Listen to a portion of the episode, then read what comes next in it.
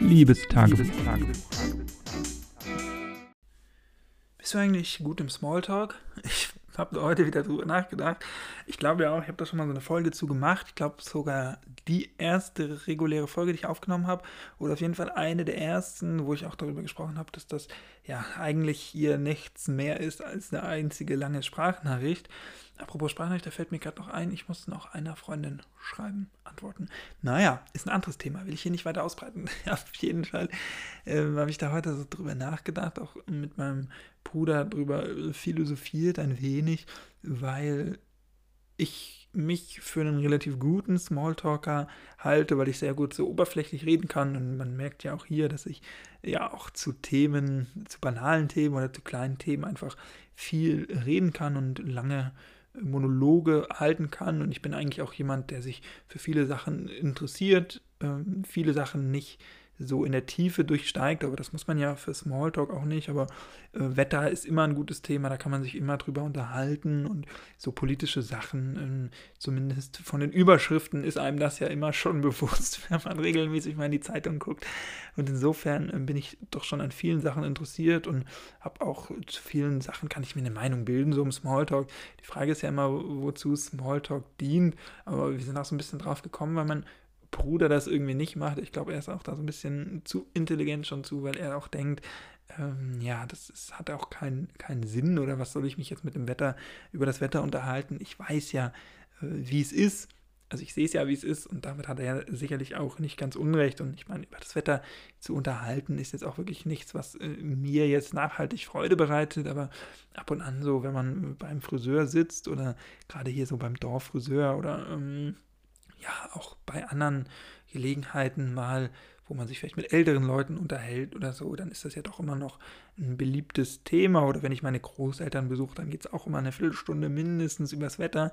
Ähm, ich weiß gar nicht, woran es liegt oder was so der Sinn von Smalltalk ist. Ich habe da letztens auch eine Hausarbeit drüber geschrieben, es ist nicht direkt über Smalltalk, aber äh, wo ich Smalltalk auch so ein bisschen angerissen habe nebenbei und mm, Smalltalk ist natürlich, glaube ich, auch schon wichtig, gerade auch so um im Kontext von neuen Umgebungen Leute kennenzulernen, sei es an der Universität oder auf Partys oder sei es äh, im neuen Job. Das sind ja alles Gelegenheiten, wo man natürlich nicht gleich mit Deep Talk einsteigen kann oder mit vielen Leuten möchte man das ja auch gar nicht. Und da Smalltalk ja immer was, was relativ leicht so geht oder womit man sich relativ leicht mit Leuten unterhalten kann oder ins Gespräch kommen kann, auch mit Leuten, mit denen man jetzt vielleicht nicht so viele Ebenen teilt und nicht so viele Hobbys oder Gemeinsamkeiten oder Interessen teilt oder die man vielleicht auch noch gar nicht kennt, wo man erstmal rausbekommen muss, was interessiert diese Leute überhaupt. Und Smalltalk, glaube ich, ist so ein guter Türöffner und ähm, so Stille zu erleben, finde ich persönlich oft unangenehmer als irgendwie, ja, dann banale Themen über banale Themen sich zu unterhalten. Und manchmal ist es ja doch auch ganz interessant oder man erfährt, was andere Leute denken. Natürlich kann das manchmal auch ein bisschen desillusionierend sein, wenn man feststellt, die haben ein bisschen krude Ansichten oder sind äh, Verschwörungstheoretiker in irgendeiner Form. Das kann man natürlich auch immer leicht äh, mitbekommen, wenn es dann heißt, oh, die da oben.